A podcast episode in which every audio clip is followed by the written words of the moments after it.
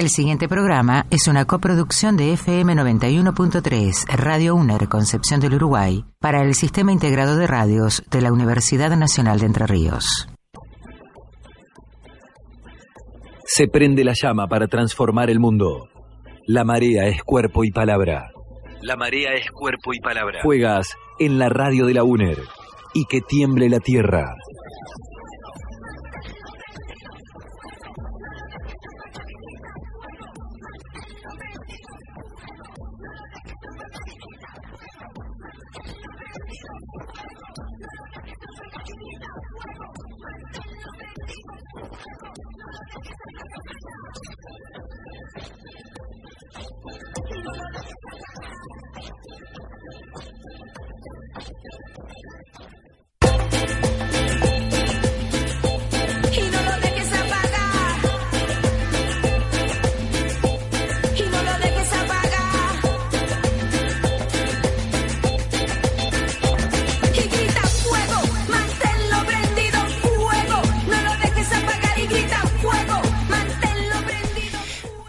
Buenas tardes, ¿cómo andan? Bienvenidos a Fuegas, décimo programa en el aire de la radio de la Universidad de Concepción del Uruguay, la 91.3. Eh, un día especial para nosotras, un día muy especial, lo estábamos esperando. Estamos muy ATR, muy emocionadas porque ¡Qué domingo, madre mía! ¡Qué domingo! tuvimos un gran domingo, un gran lunes. El martes, bueno, despegamos Y totalmente. ayer, ni te digo. Y, y el jueves en Fuegas dijimos, no, esto, esto hay que entrarle con toda la dentadura. No nos alcanzan Algo no, dos dentaduras. no podemos negar algo. Estas elecciones son muy divertidas. Sí, son muy, diver- son muy divertidas y además necesitábamos unos cerebros distintos para pensarlas, para procesarlas, para atravesarlas, unos cerebros con bombachas. Y entonces quisimos convocar a este programa a lo que me dijeron, me llegó por diferentes lugares. La primera vez que una radio en Concepción del Uruguay hace un panel de debate político solamente integrado por mujeres, Sí. yo dije, ¿cómo puede ser eso posible? No. Si no nos suelen invitar ¿Qué a, la- pasó? a las, Bueno. a las mujeres periodistas, comunicadoras o a las mujeres en general a cualquier tipo de debate, de análisis político. protagonismo. Claro, así que lo vamos a hacer hoy. Ya era hora, hermana, de que inauguráramos un panel de debate político solamente protagonizado por mujeres. Ese va a ser el tema de, nuestro programa de hoy, analizar lo que fueron las pasos de este domingo pasado, las primarias obligatorias en Argentina, que decidían a nivel nacional quiénes van a ser las personas que van a conducir el país los próximos cuatro años. Y para eso invitamos a la politóloga Ileana Fernández Escobar, que va a estar presente en nuestra mesa, a la compañera y periodista Ana Paula Alegre, que además es conductora de La Rueda Mágica, programa que acaba de terminar hace unos minutitos. Y vamos a hacer una, una, vamos a incorporar a esta mesa a la socióloga y doctora en letras, investigadora del CONICET, Ana Soledad Montero, quien se especializa en análisis discursivo, campañas políticas, comunicación política, viene trabajando sobre ese, sobre esos ejes. Ella se va a sumar a esta mesa de debate. Vamos a compartir algunos audios de lo que fueron, por lo menos, las declaraciones que quedarán en la historia de nuestro país como tantas declaraciones Sí. seguimos acumulando. Eh, así que programa cargadito el de hoy. Vamos a dedicarnos de lleno a lo que fueron las elecciones primarias abiertas, simultáneas y obligatorias del día domingo. Cielo Izaguirre en los controles y Guada Colombo sacando fotos y subiendo Y haciendo al- transmisión en vivo. y haciendo transmisión en vivo a través de el Instagram de eh, Radio UNER de Concepción del Uruguay. Recuerden que estamos en las redes sociales, nos pueden encontrar Fuegas eh, en Facebook. También nos puedes escuchar en vivo en la plataforma de ciruner.uner.edu.ar. Este, y además también salimos por la radio comunitaria abriendo puertas 103.5, funcionando por dentro del Hospital de Salud Mental Dr. Luis Ellerman en Rosario del Tala. Así arrancamos Fuegas. Estamos hasta las 20. Somos la rabia y la voz. Juegas todos los jueves a las 19 por la 91.3.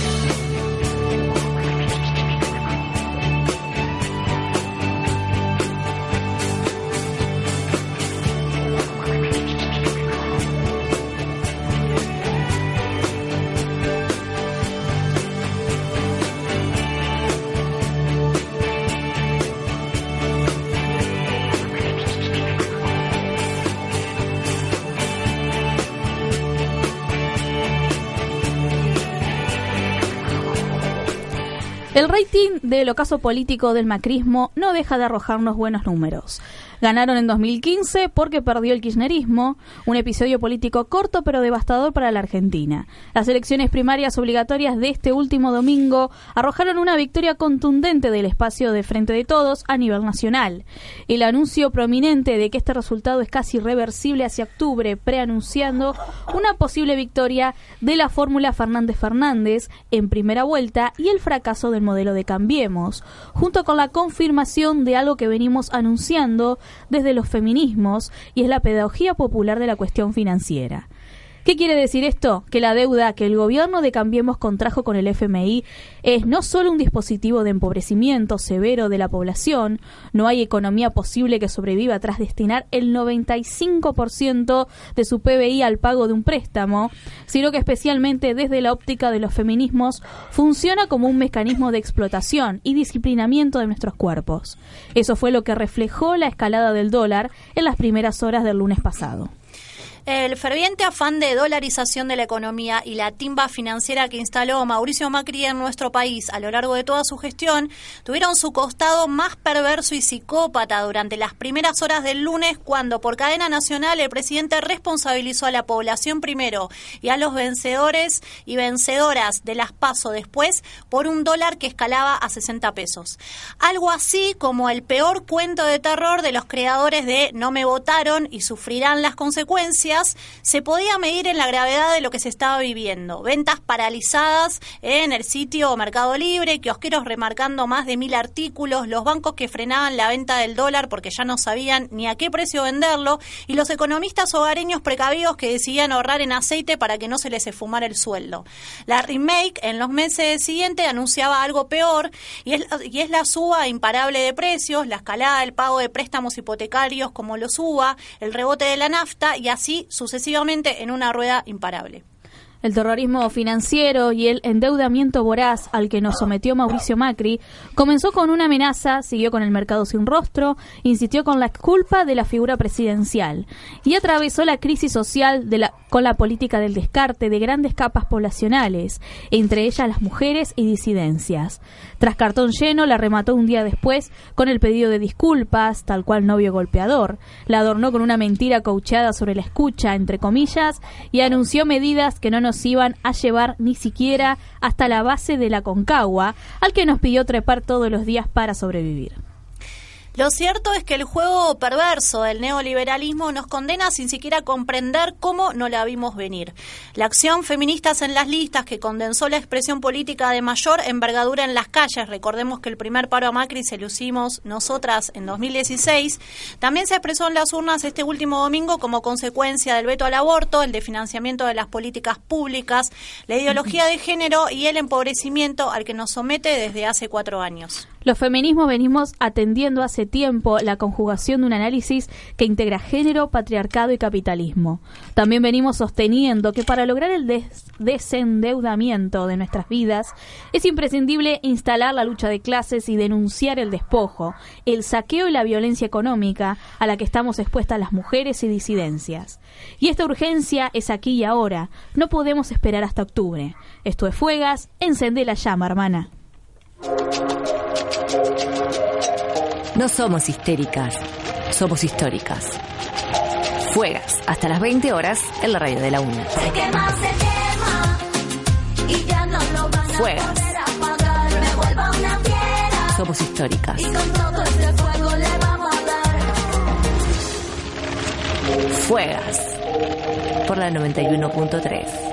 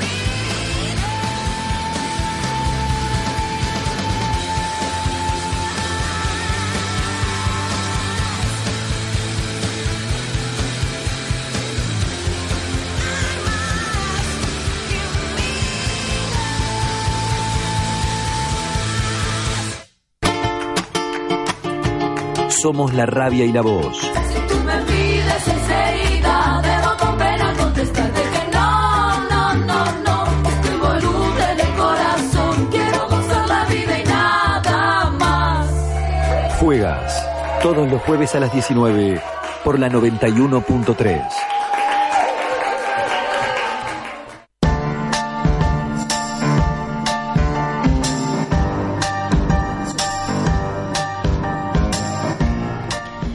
bueno, como veníamos anunciando y como ya lo desarrollamos en nuestro editorial, vamos a seguir profundizando en este análisis de lo que fueron las elecciones primarias del domingo, en donde muchos números, muchos resultados fueron sorpresivos, sobre todo teniendo en cuenta lo que venían diciendo las encuestas. Se dio vuelta totalmente. Así es, eh, y para eso invitamos a nuestro programa, las vamos a saludar y ahora sí que se presenten a la politóloga Iliana Fernández, que está acá con nosotras, a Ana Paula Alegre, colega, periodista de acá de la Casa de la Radio de la UNER. ¿Cómo están, chicas? Bienvenidas.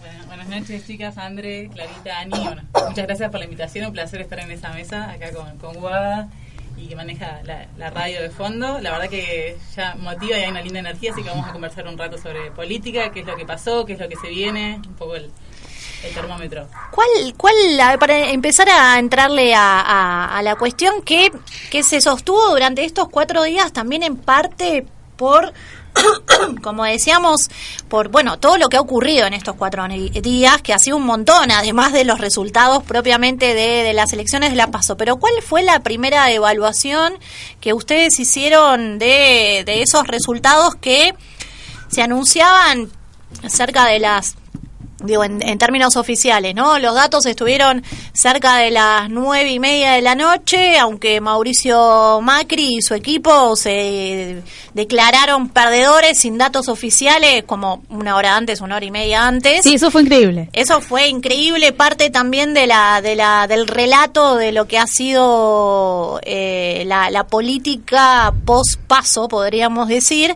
Pero, ¿cuáles fueron las primeras evaluaciones que ustedes hicieron? En principio eh, creo que todos estábamos un poco sorprendidos, muchos felizmente sorprendidos, eh, sin saber los resultados hasta bastante entrada ya la noche, pero creo que fue como el, el- lo primero que uno puede entender es que es un descontento casi total de- del país al ver quienes han ganado por provincia.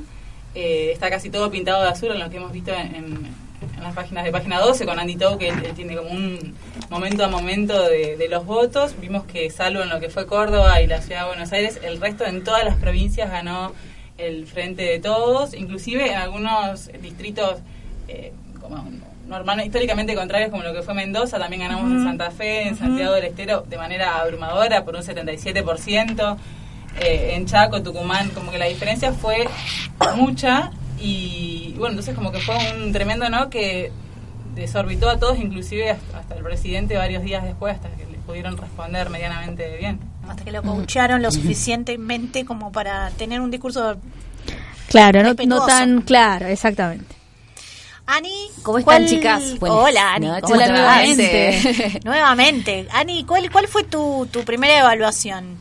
Eh, mi primera evaluación me, me llevó al 18 de mayo, me llevó a la decisión de Cristina Fernández de Kirchner de anunciar a través de las redes sociales eh, que bueno que Alberto Fernández iba a ser el candidato a presidente y que ella lo iba a acompañar. Una jugada para mí que cobró sentido eh, el domingo claramente y en estos días también desde varios aspectos. Primero, eh, primero de- desde la desde desde este- esto que dijo Alberto Alberto Fernández dijo eh, sin Cristina no podemos pero con ella no alcanza. Entonces me parece que eh, el, el, el gran resultado del domingo también tiene que ver con la unidad, ¿no?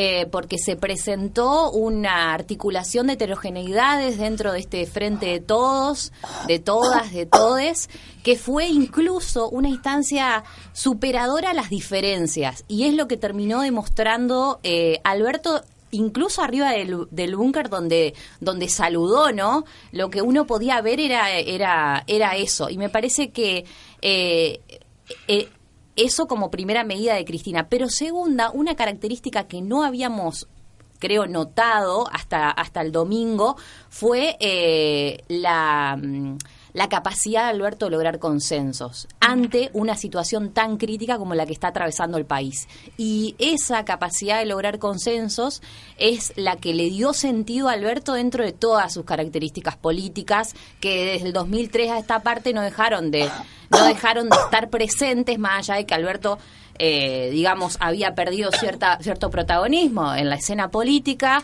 eh, con tanta notoriedad como otros actores y otras actoras, pero digo, me pareció, me pareció eso, me pareció eso incluso atendiéndole el teléfono a Mauricio Macri y luego contándole a la prensa cómo había sido todo el desenlace de ese llamado. Algo ya que digamos. el día lunes este había dicho un rotundo no frente a la posibilidad de hablar con Alberto Fernández y después terminó embanderando el llamado que tuvieron. Y Sí, después y, que, y que no, no hubo ni siquiera una cuestión protocolar, que eso lo, lo repasábamos cuando armábamos la editorial, que comúnmente, digo, en estas instancias democráticas es, es- es casi un gesto político de saludar a- al ganador, a la ganadora, ni siquiera estuvo ese llamado de cortesía, digo, ese gesto político que uno entiende que en un contexto democrático eh, siempre está bien visto, ¿no?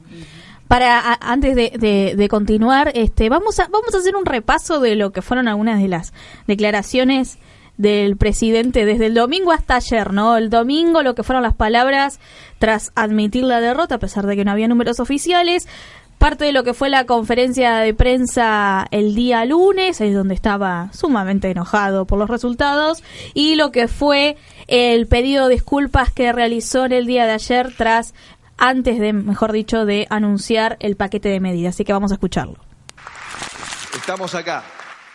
Claramente estamos dejando todo por nuestro querido país.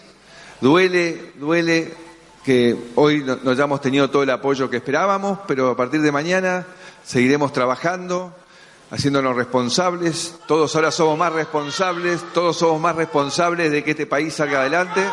Así que a, a dormir y a empezar a trabajar desde mañana a mañana. Muchas gracias. Muchas gracias. Yo la verdad que reviso cada noche, antes de irme a dormir, todo lo que hemos hecho estos tres años y medio y estoy convencido que este es el camino correcto. Me duele el alma que, haya habido tantos argentinos que crean que hay una alternativa volviendo al pasado. Yo creo que no la hay, no la hay. Entonces, lo que cabe acá es que aquellos que hoy están participando y han tenido este respaldo expliquen una alternativa de futuro, expliquen una alternativa de futuro que ayude a que la elección en octubre se desarrolle en un clima positivo para los argentinos, porque bueno, ya sabemos que el mercado es un fenómeno distinto a, la política local y que toma sus posiciones. El viernes lo habíamos visto tomar una posición muy a favor de la Argentina, pensando que nosotros ganábamos la elección, y ahora perdimos.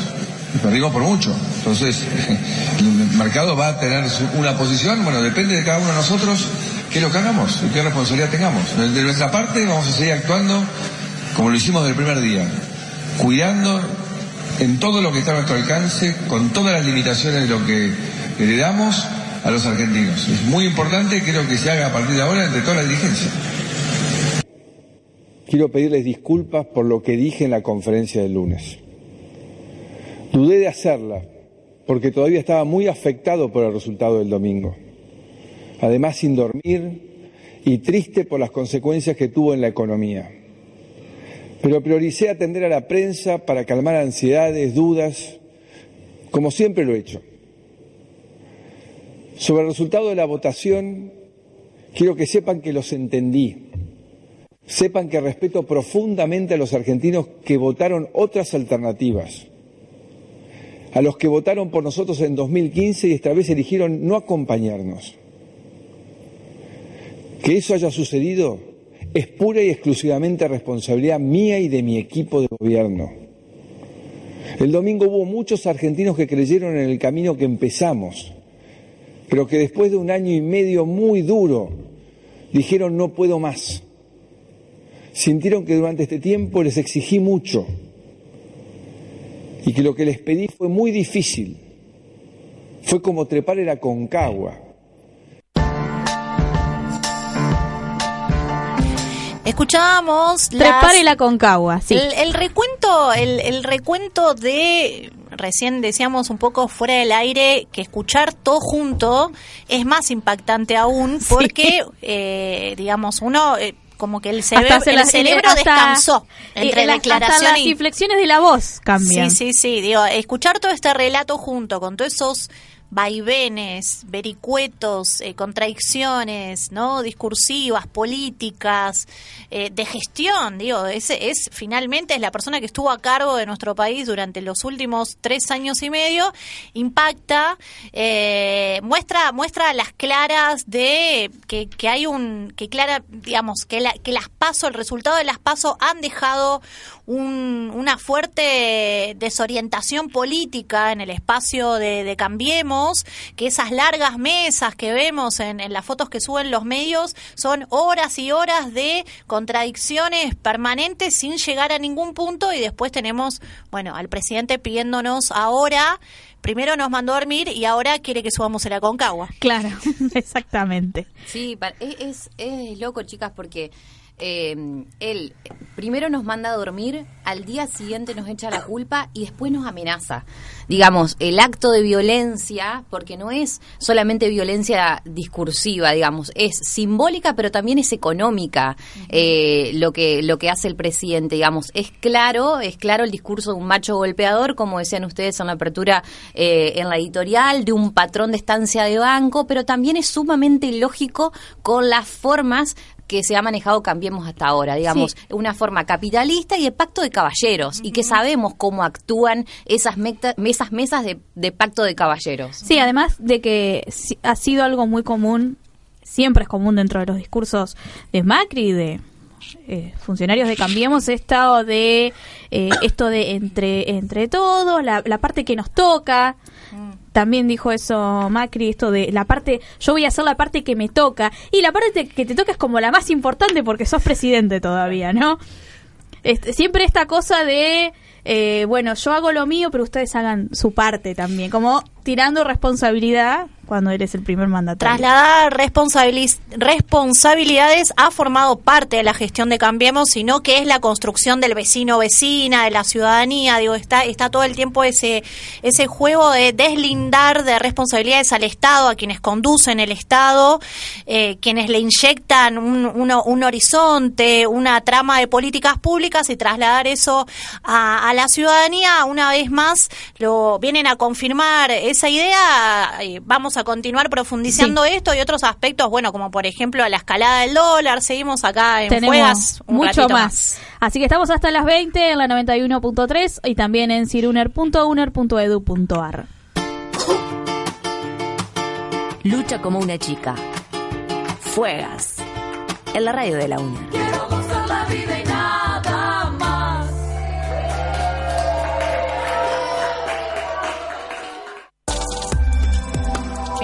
Agustina Solari, soy de Gualeguaychú. Eh, elegí estudiar a la UNER porque me gusta, eh, la facultad básicamente y por la cercanía. Estudia en la Universidad Nacional de Entre Ríos, universidad pública y gratuita. Un hilo que no se rompe. Un, hilo que, no, se rompe. Un hilo que une. Noticias. Noticias. Con perspectiva, de, género. Con perspectiva de género. El hilo, el hilo, violeta. Escuchalo los viernes a las 16 horas. En el hilo violeta colaboran periodistas, locutoras, productoras y comunicadoras sociales de emisoras universitarias con visión de género de todo el país, construyendo una trama colectiva, haciendo el hilo, el hilo, violeta, violeta, violeta. Estudia en la universidad pública y gratuita. Acércate a la Universidad Nacional de Entre Ríos. Toda la información la encontrás en el portal del ingresante www.ingresantes.uner.edu.ar. Legui, lo mira el arquero, va Legui, Legui, Legui, gol, gol, gol, gol.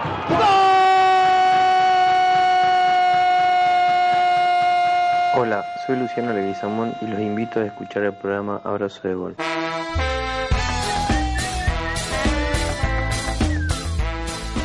Los esperamos, Pile, los lunes y los viernes. De 19 a 20 horas. Y además, todos los fines de semana, los torneos. Federal A y Copa Entre Ríos. Abrazo de gol en la radio de la universidad. Abrazo de gol. Claro, obvio.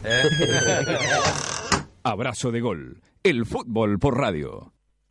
Elegir una carrera universitaria es un instante decisivo en tu vida. Inscribite en la licenciatura en bromatología, una carrera prioritaria para el país. Por informes e inscripción, dirigite personalmente a Presidente Perón 64, Planta Alta, Gualeguaychú, Entre Ríos, o a través de nuestra web www.fb.uner.edu.ar. Facultad de Bromatología, Universidad Nacional de Entre Ríos. Elegís la universidad pública. Elegiste bien. La UNER está en Oro Verde. Estudia en la Facultad de Ciencias Agropecuarias y en la Facultad de Ingeniería. Universidad Nacional de Entre Ríos. Universidad pública y gratuita. Estudia en la universidad pública y gratuita. Acércate a la Universidad Nacional de Entre Ríos. Toda la información la encontrás en el portal del ingresante www.ingresantes.uner.edu.ar. Todo lo que tenés que saber antes de ir a la cancha lo escuchás en Pick and Rock. Viernes, 20 horas, la actualidad del básquetbol de la región. Entrevistas, análisis y opinión. Entra en calor con nosotros. Viernes, 20 horas, Pick and Rock, el programa.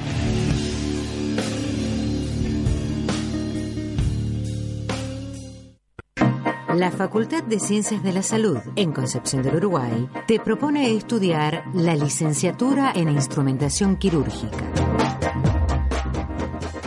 Universidad Nacional de Entre Ríos. Universidad pública y gratuita.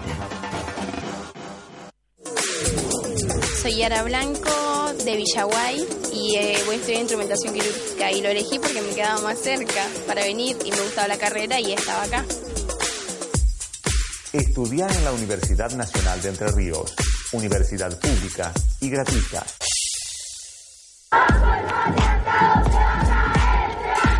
Lucha como una chica. Fuegas. En la radio de la UNE.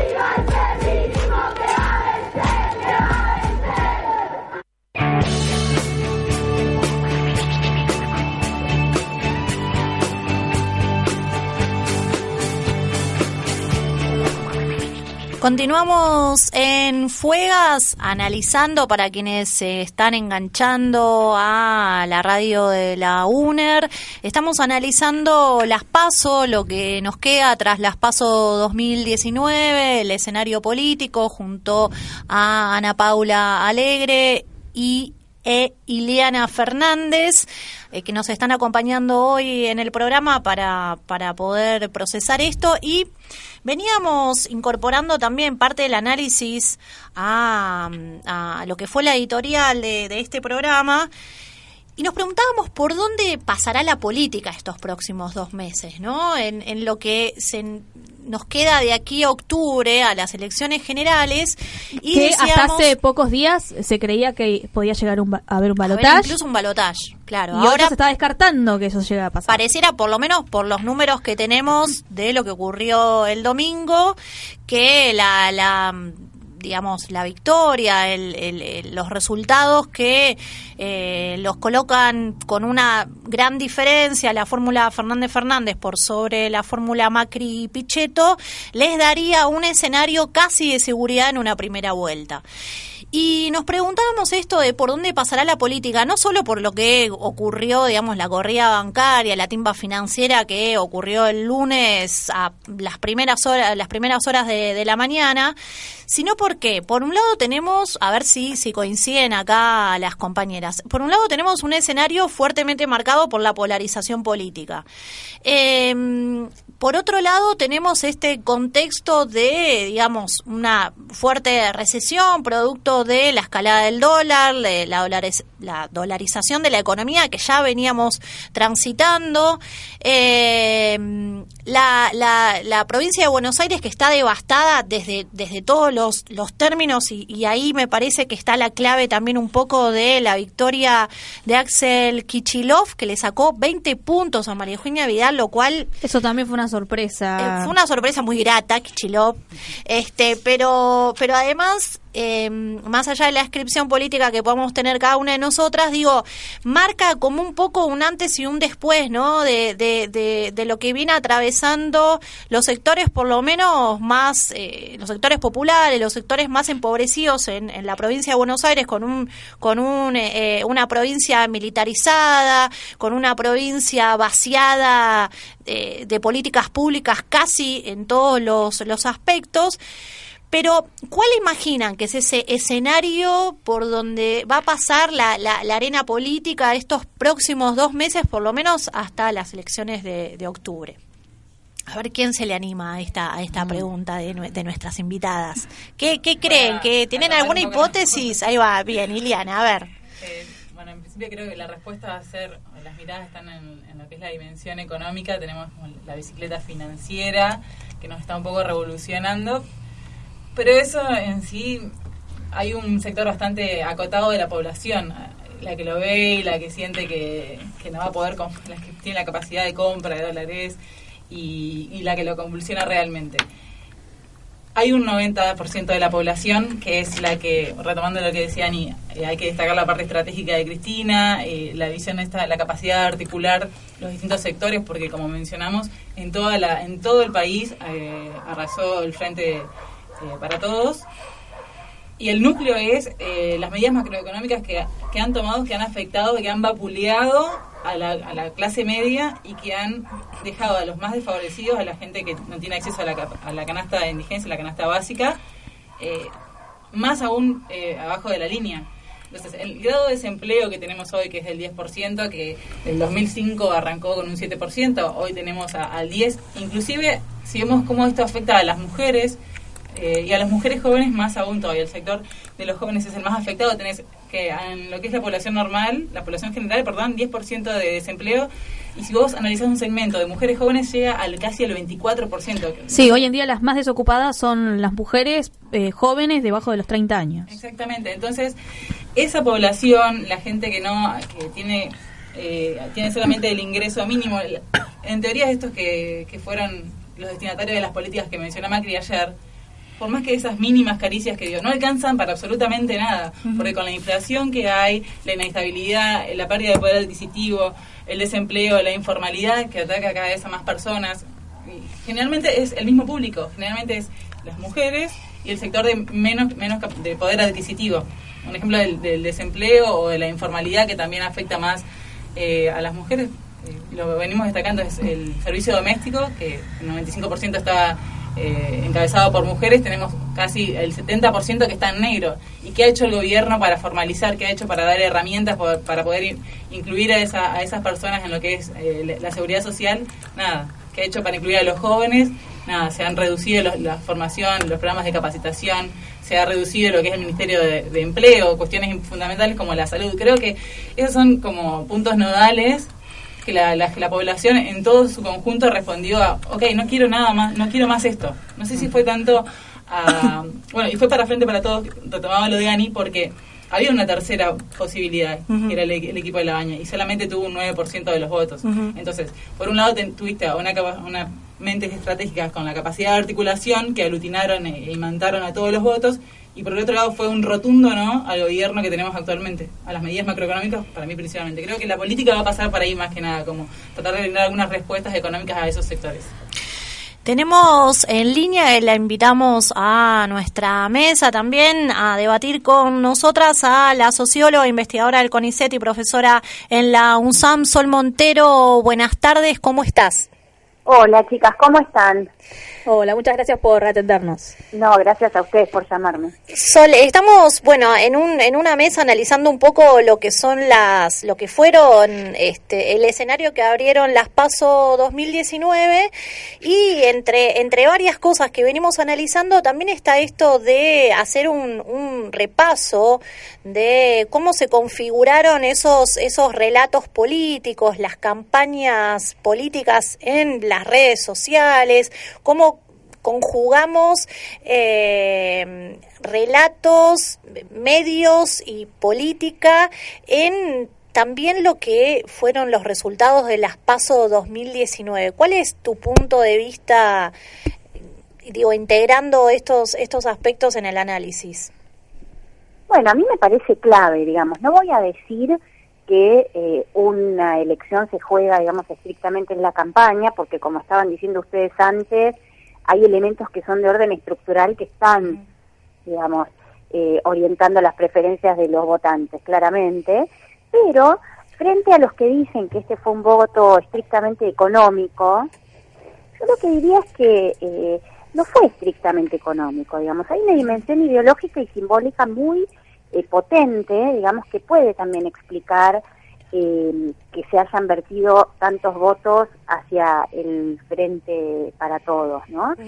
Eh, eso se visualizó, me parece, de manera bastante contundente en la campaña. O sea, la campaña de Cambiemos fue una campaña totalmente, digamos, negativa en el sentido de que, digamos, se, dedicó a, a, defenestrar, digamos, al adversario permanentemente, pero además, en términos, si, si no quiere, estéticos, una campaña pesimista, oscura, negra, digamos. Realmente, ustedes, bueno, eh, no están acá en Buenos Aires, pero si ustedes vieran la campaña de Vidal, por ejemplo, en oposición a la campaña de Kicillof, la campaña de Vidal es una campaña este, muy oscura, muy pesimista, ¿no? Que estaba fundada, digamos, en la idea de las mafias que gobernaron durante 28 años y la delincuencia, la corrupción, digamos, ¿no? Esa, esa idea del miedo.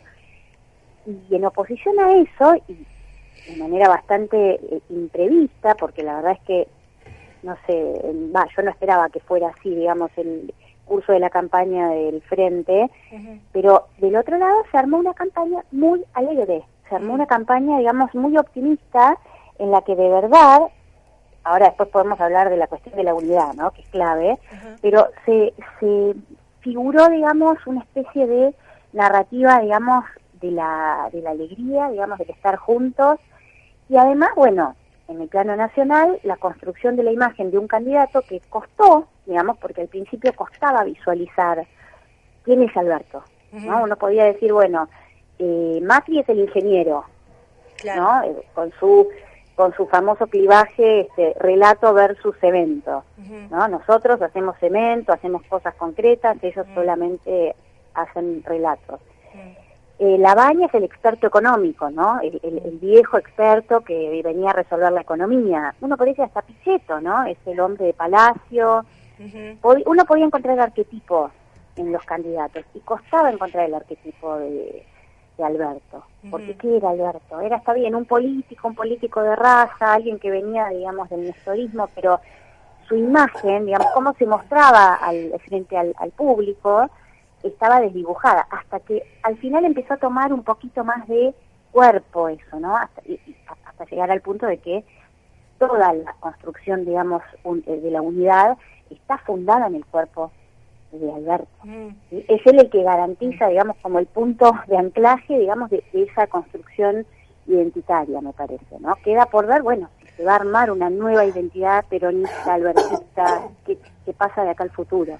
Y además, eh, retomando esto que, que sí, que me parece súper interesante, frente a esa campaña del miedo y oscura, eh, muy cargada de, mucha perversidad, eh, también Alberto aparecía como el, el, que aglutinaba la idea de unidad, pero con mucha honestidad y con mucha transparencia, ¿no? Esta persona que era el hombre común, pero no, que no es el hombre común.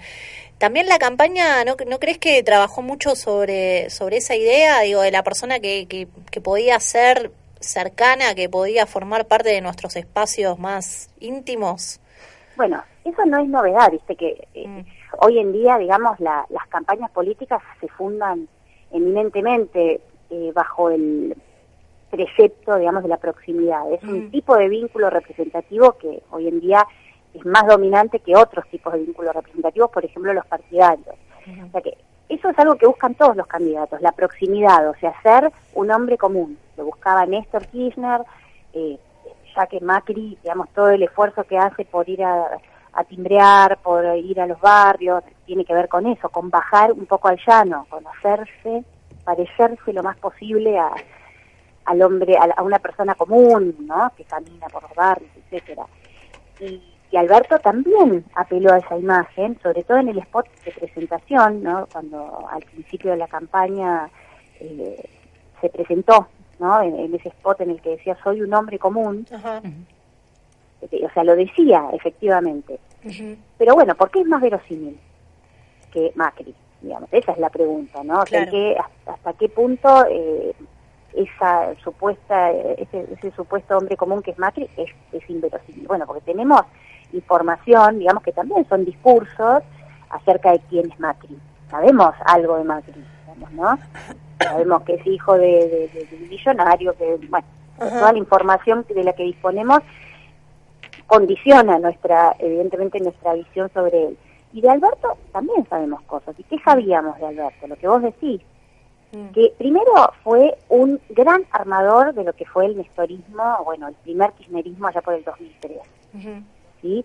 También una afiliación muy interesante con el alfonsinismo, ¿sí? que eso no todavía no se está explotando suficientemente, pero él empieza a dar indicios, ¿no? Hay algunas fotos de él con una remera, ¿no? De él con Alfonsín. Hay algo como de anclar en la memoria alfonsinista también, que tiene que ver con anclar en cierto republicanismo, cierta, de- digamos, democracia nacional.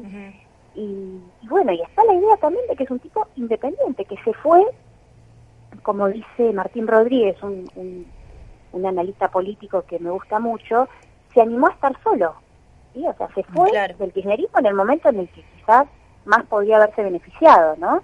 Claro. Y eso le da una, un pedigrí, le da una carta de, este, de presentación muy muy fuerte, sobre todo frente a los que sospechan de un kirchnerismo obsecuente, ¿no? Eh, poco poco crítico, etcétera. Sí, la capacidad crítica de, de admitir una opinión distinta dentro de- del mismo equipo, digamos, como que él se puede manejar eh, así en un futuro. Sol, una consulta, ¿qué opinas de, mm, yo creo, veo diferencias, pero bueno, como para conversar, del tono distinto desde que habla Alberto al que habla Macri, esa mesura que tiene Alberto, hasta el destinatario al que le habló Macri, las tres, las- esos tres episodios que mostraba en el audio Clarita, al principio como nos trataba como unos chicos quizás el domingo, el lunes eh, retándonos y le hablaba a, lo- a los mercados, o sea, haciendo, le hablaba como A los adultos. enfocado afuera, tenías las, las preguntas de los periodistas eran qué pasemos con la gente que no puede comer y él le hablaba de exportar la carne, una cosa de locos. Y ahora como el novio violento que pide perdón, ¿qué, qué nos puede decir de- del tono, del destinatario al que le habla? ¿Cómo juega un poco eso? No, lo de Macri, a ver, primero voy a decir una opinión muy llana, digamos, que tiene que ver con hasta qué punto eh, está mostrando un desconocimiento, digamos, profundo de, de- del sentido de la política, digamos, o sea, ¿no? ¿Qué es hacer política, no? Es construir, ya ni siquiera digo identidades políticas, que sería demasiado ambicioso, pero, eh, digamos, saber que hay una idea de representación y hay un lazo representativo, ¿no? Se representa a alguien, entonces ahí- eh, a, a ese alguien hay que construirlo, hay que invocarlo en el discurso, no, no se lo puede negar de esa forma.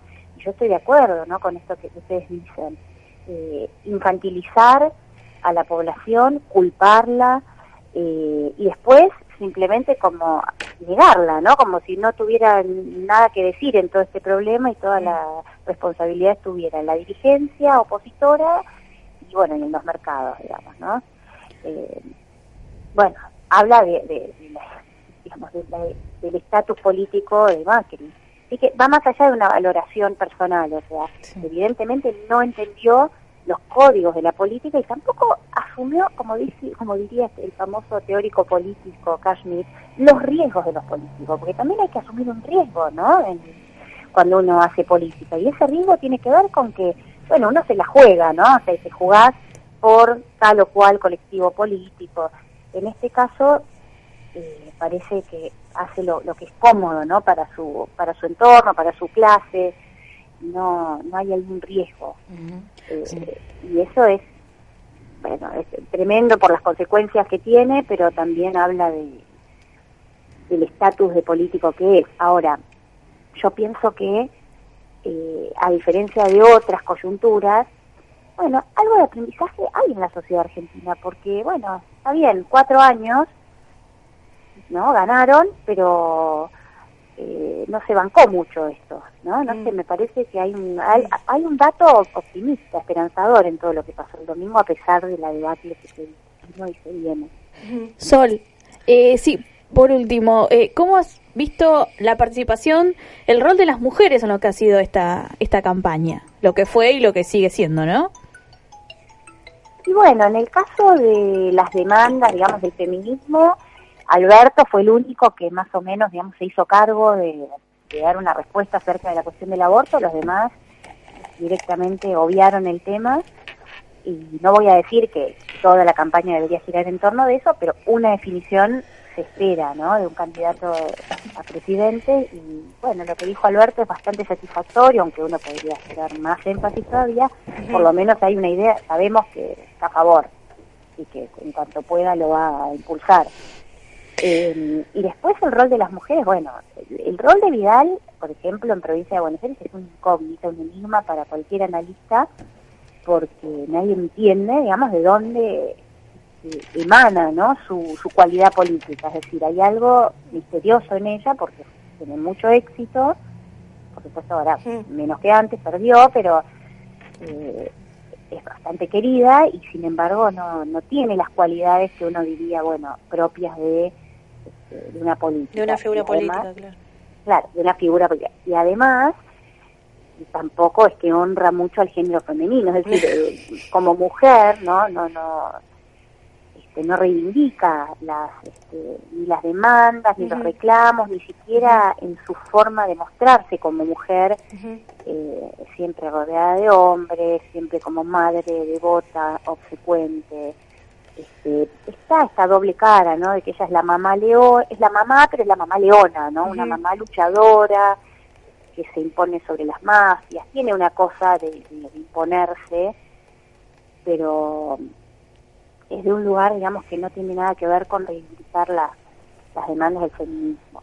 Y después Cristina, que bueno, es el gran, la gran mujer política y estuvo muy silenciada en la campaña, estratégicamente. Bueno, habrá que ver qué rol le, le ¿Qué, va a caber. qué rol asume los próximos, los próximos meses? Absolutamente. Soledad, eh, bueno, te queremos agradecer la, la comunicación, súper claro y muy interesante tu- tus reflexiones y, mm, y bueno, simplemente agradecerte la, la participación aquí en Fuegas. Muchísimas gracias a ustedes.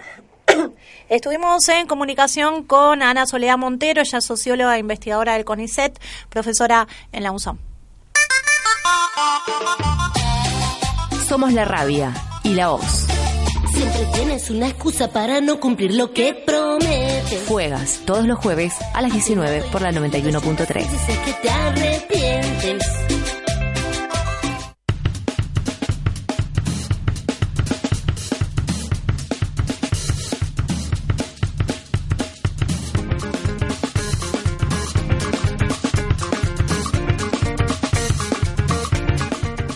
Pocos minutos quedan para terminar el programa de Fuegas de hoy, que se nos pasó volando, porque nos encanta hablar de política. Y para y como para ir cerrando, este bueno, y con nuestras invitadas de hoy, Ani e Ile, este bueno, digan ¿qué- qué- cuál les parece que va a ser el panorama respecto a lo que es a lo que son los feminismos, a lo que es el movimiento de mujeres, en lo que en lo que es este año electoral y uh, luego de octubre, obviamente. Pensaba en algunos en algunos temas de para dónde también podría sumar a lo, a lo que decíamos, de dónde era- irá la agenda política en las próximas semanas. Eh, y para tener en cuenta, un millón eh, cien mil pesos menos para la provincia van a costar los anuncios de Mauricio Macri. Es decir, eh, para la provincia de Entre Ríos eh, afectarán directamente estas medidas a lo que va a ser la coparticipación. Para mí, un rol fundamental tuvo en, en- en la elección cada provincia respecto de los oficialismos, no nos olvidemos de los gobernadores Sí, y de las sí, decisiones en la unidad. ¿Y qué va a pasar ahora con esto? Eh? que también lo tengo, lo tengo en cuenta. Luego la pali- las paritarias, chicas, las paritarias, muchas, eh, eh, com- como sabemos, cláusula gatillo, se adecúan a lo que es el- la, la- la inflación. Pero hay que ver también qué es lo que están pidiendo los trabajadores, las trabajadoras y cada uno de los sindicatos. En base a eso, la organización en las calles. Hoy hubo una manifestación social impresionante en, en Buenos Aires, ollas populares que se hacen todos los días, y cómo esa organización ciudadana es la que realmente está haciéndole, Presiona poniéndole, abajo. poniéndole el cuerpo, la cuerpa, a, a realmente a la, a la precarización eh, de, de- de los trabajadores y de las trabajadoras. La disputa del sentido común, íntima amiga del neoliberalismo, que le queda muy cómoda, lógicamente, a, a un gobierno como el de Cambiemos, a través de la eh, comunicación hegemónica que tiene con los medios de, de comunicación la ruptura del tejido social. Y en base a esto, y lo último que quería decir era que para mí los feminismos, ante esto tenemos... Eh, que tener una mirada estratégica doble. Primero, por un lado, eh, que nuestra lucha nunca puede estar desprendida de los movimientos populares, que tiene eh, un feminismo no se puede pensar sin justicia social y está ahí nuestra mirada estratégica y después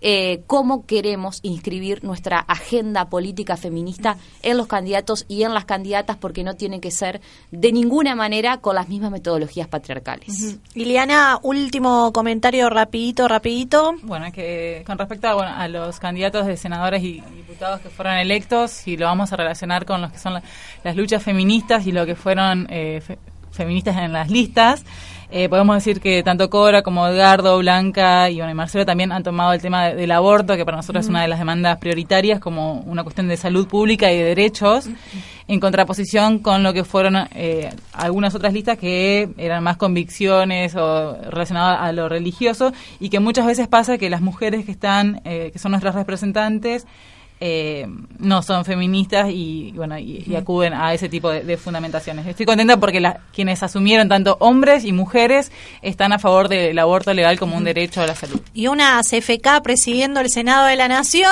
que es una figura que también abre, abre muchas expectativas con respecto a la próxima discusión del aborto en el Congreso de la Nación. Vamos a seguir eh, con antes. esto porque de acá a octubre pueden pasar tantas Sí. cosas. así Vamos que- a habilitar estos micrófonos nuevamente porque hoy nos quedaron un montón de temas afuera y estos próximos dos meses necesitamos a las mujeres pensando acá en la mesa de fuegas. Gracias Cielo que estuvo del otro lado de los controles, gracias Ana Paula Alegre, gracias Iliana Fernández, gracias Clara Chauvin. Gracias Andrea Sosa Alfonso y nos encontramos el próximo jueves. Esto fue Fuegas. Prendimos la llama para transformar el mundo. La dejamos encendida hasta el próximo jueves.